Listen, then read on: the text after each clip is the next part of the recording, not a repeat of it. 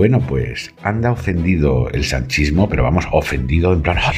El bote de sales, que me da una lipotimia, por la célebre frase que mejor resume su quinquenio negro. Ese memorable que te bote chapote, que serviría para completar este artículo, sin añadir ni una palabra de más. Miren si ha tenido éxito, que es carne de meme, de canciones y de bromas, que son en nuestros tiempos los mejores notarios de la realidad.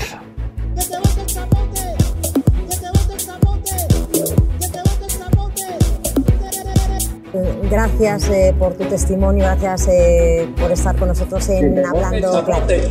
Gracias. Epi, a ver, repite conmigo, que te bote chapotes. Que te bote chapote. Y ahora que te bote chapote, Sánchez. Joder, chavales, me compra el coche, tío, y hace un ruido más raro. Que te bote chapote, Sánchez. Que te bote chapote. Cago en la puta, cierro la puerta y no suena, pero es cuando la abro. Que te bote chapote, Sánchez. Qué grandes todos, ¿eh?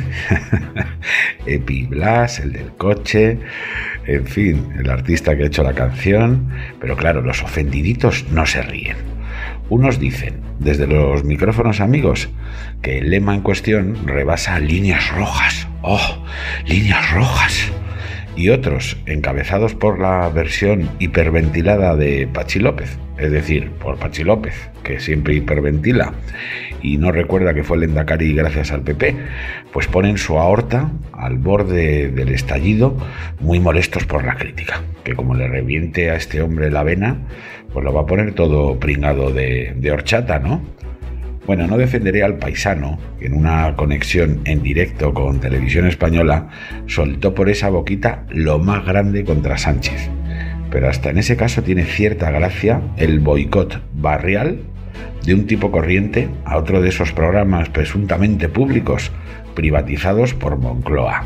Si se hubiera ahorrado los improperios, ya se vino arriba y perdió los papeles, y hubiese limitado su gesto a repetir la frase sin más adjetivos y con algo de solidaridad con el pobre reportero, pues hubiera ganado un aplauso que ahora mismo ya es imposible.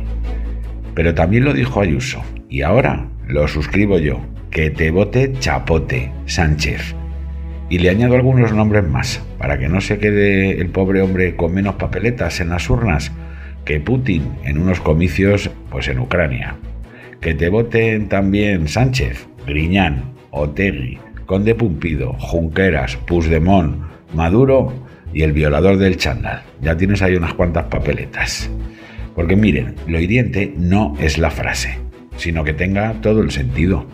Sánchez ha logrado investiduras, presupuestos y leyes gracias a una alianza con la nueva Batasuna, con Podemos y con Esquerra, que desde el minuto uno ha pervertido todo atisbo de decencia, de sentido común, de humanidad y de justicia.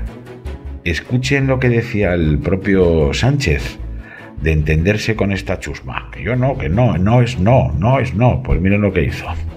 Y es que con Bildu no se acuerda nada no pactará con el populismo. El final del populismo es la Venezuela de Chávez. La pobreza, las cartillas de racionamiento, la falta de democracia. Yo lo que digo es que hay que acabar con los indultos políticos. Eh, que clarísimamente ha habido un delito de rebelión, de sedición en España.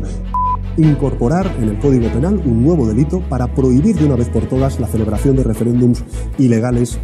Una moción de censura para recuperar las reglas del juego porque el presidente del gobierno, señor Rajoy, tiene que ser una persona decente y usted no lo es. Bien, y lo ha hecho todo esto, que primero negaba y luego ha convertido en su hoja de ruta que dicen ahora los politólogos, pagando un precio inasumible para la memoria democrática, la estabilidad constitucional y la salud del Estado de Derecho.